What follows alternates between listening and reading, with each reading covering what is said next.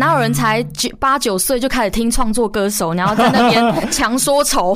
对，小时候根本对啊，小时候只会对这种唱唱跳跳。是，到底有谁能够告诉我？嘿，我是拉拉徐佳莹，我的客栈我做主，掌柜请你靠边站。哇！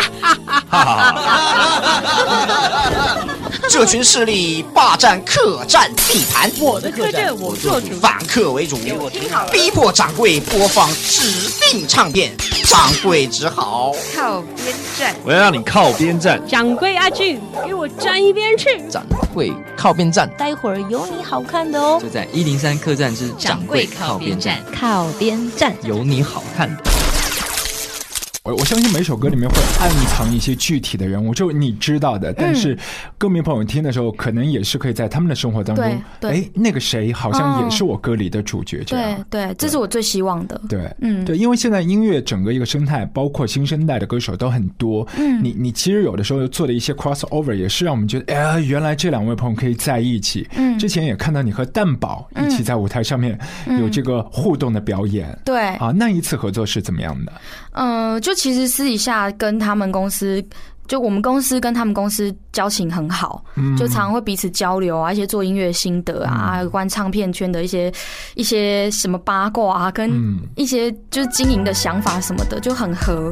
有一次他们就来找我们说想要合唱一首歌，我当然很愿意，因为我很喜欢蛋宝写的词，是。他写词都让我觉得那已经不只是要表达嘻哈的精神了，那这是人生，很多很多他是以嘻哈角度在。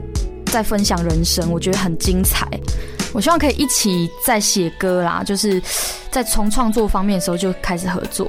他是你最喜欢的类型，但你只能看着他的背影，隔着很远半径围绕像卫星。当他突然转身，你却没法对应。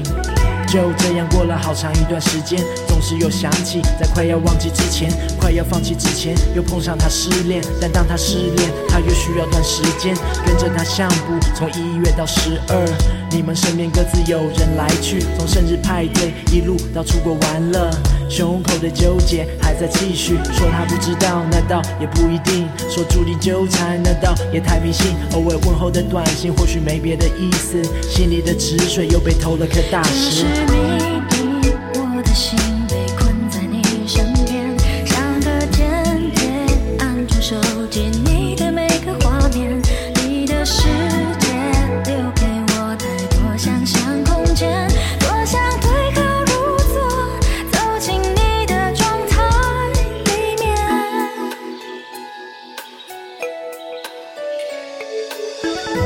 夜晚，你听些歌。听励志的想象已经切割，听悲伤的日记你编写着，有时无法负荷，哭完先歇了。发落他往事，近况和往事，却脱节到像从没认识般讽刺。你们是渐行渐远两条线，你总回想那何时曾是交叉点，充满交集的生活圈。或许上次遇到就在昨天，也或者某个瞬间，你们擦肩如电影般，主角交错时，一切速度会放慢。只是个观众，你的惋惜只是幻想在煽动。这部电影从来没有人看懂，你的激动处只有自己在颤抖。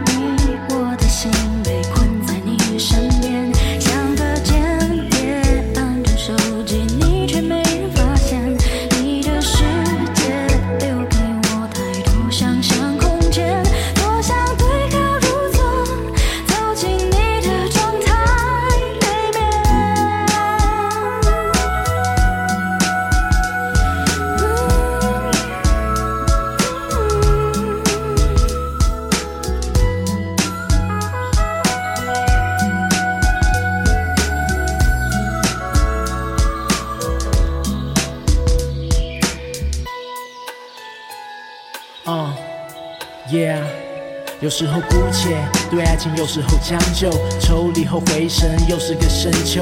有时这真的无关公不公平，有时这一切不是忠不忠心，这就是个小秘密，藏在心里的小秘密。进入你心里，还要穿越一个迷宫，而大部分的人留在迷宫入口，所以你没提起，但也没味道，对你而言存在，对别人没味道，他们不会察觉你难过，因为他有时身边是谁，事实上也没差。现在谁陪他？反而你挂心，有时因为害怕，又不多打听，怕想到他在别人怀中你没得抱，或许执着只是因为从没得到。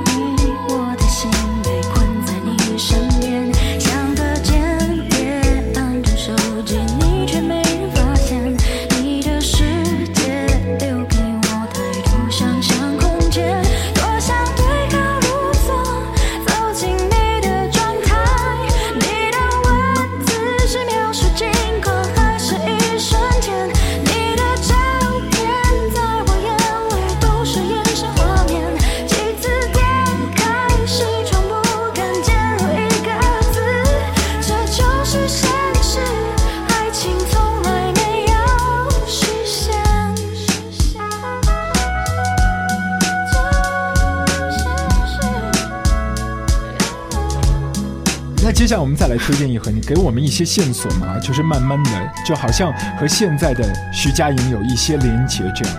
好，啊、我来讲一个我我我第一个开始听的创作歌手的专辑，然后那时候是他的第一张，然后我也是买卡带。哦，嗯，他到现在呢，他跟我是同门的。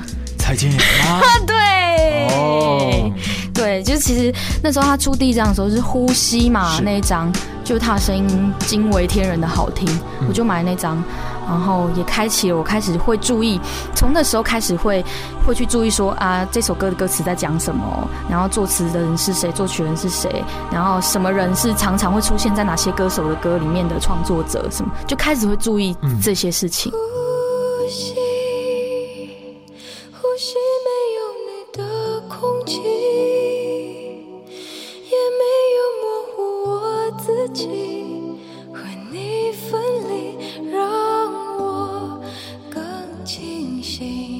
哥哥是吉他社的，我哥大我五岁，然后他就是他会听什么尤克里里啊，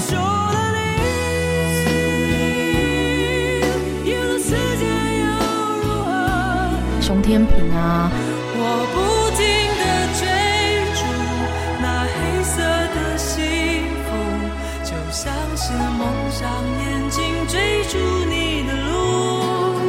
后绿洲合唱团啊，Today is gonna be the day that they're gonna throw it back to you. 老鹰合唱团这种，Take it easy, take it easy. 所以哥哥是教你吉他的那个人吧？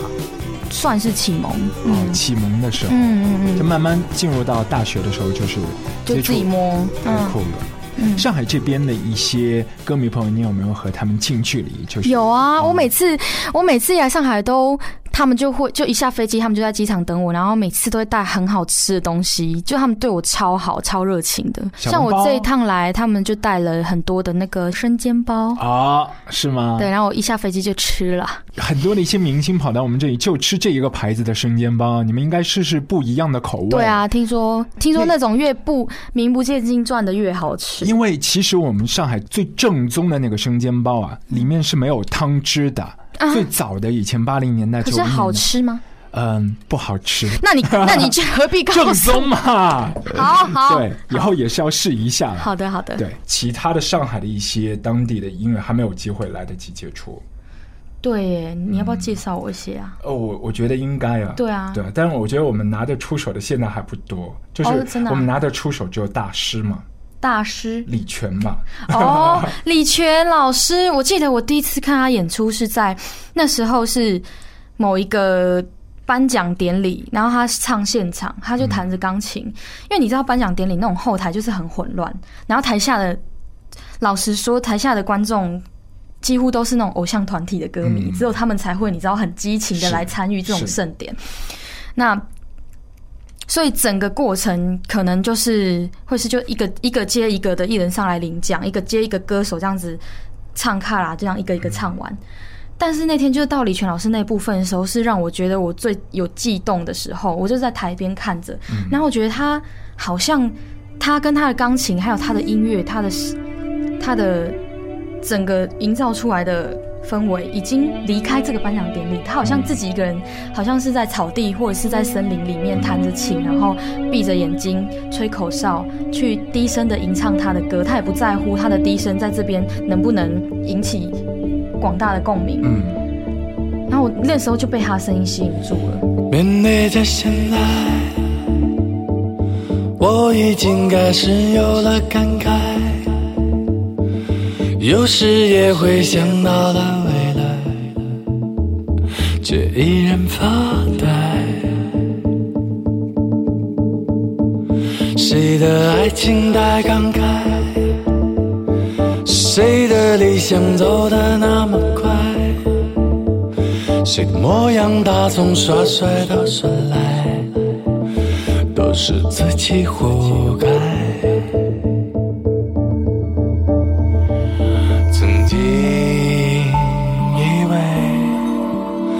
时间是条不停的河流，没想过有个大海就在我背后。曾经以为爱是一个不眠的白昼，可它总有一个黑夜来把你带走。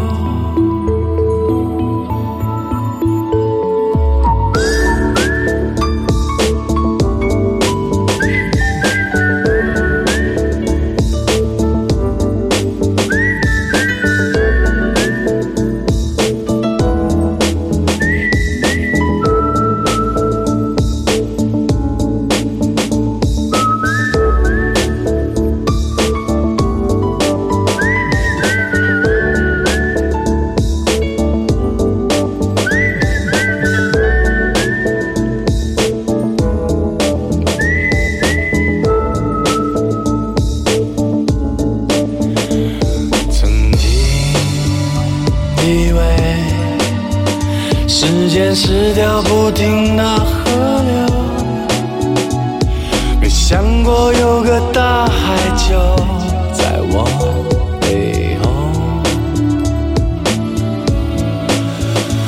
曾经以为爱是一个不眠的白昼。可它总有一个黑夜来把你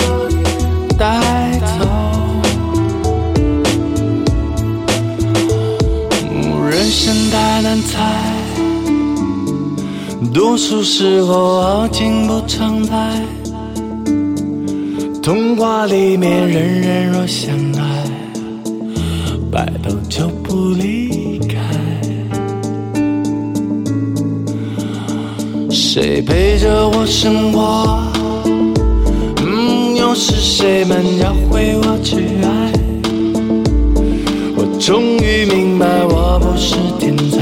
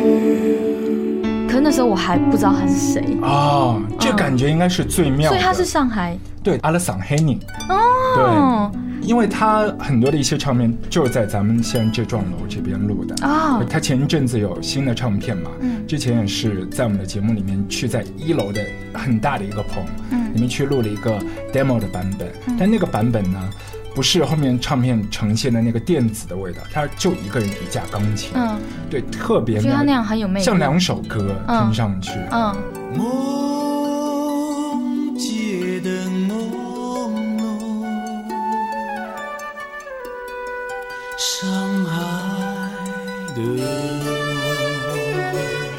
活活在当下的一些音乐，嗯。而且他以前和我我不知道张培仁你认识吗？我听过，对，就以前魔岩和那个以前就他们以前想玩那个中国海，嗯。就本来是有那个中国火嘛，魔岩三杰，嗯。他们嗯，想一起玩一个中国海，就代表上海的音乐。哦，对，嗯，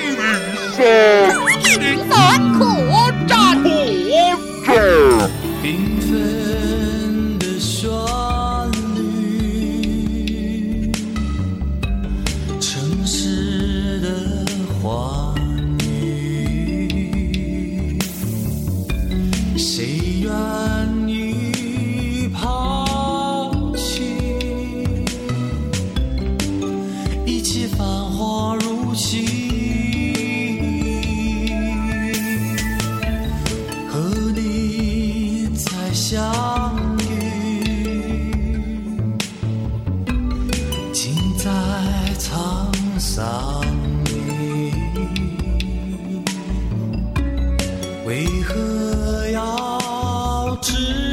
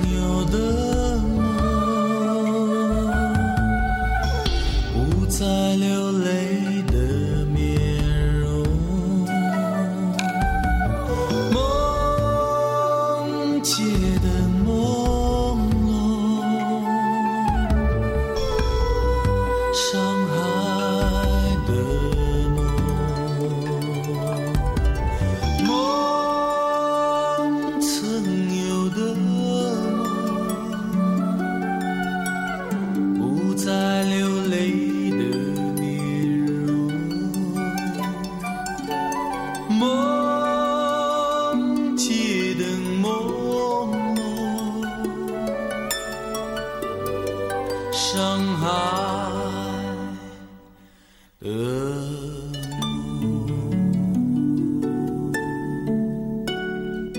一零三客栈以月会友，自有一方天地。大家好，我是拉拉徐佳莹，和掌柜阿俊，邀您煮酒论英雄。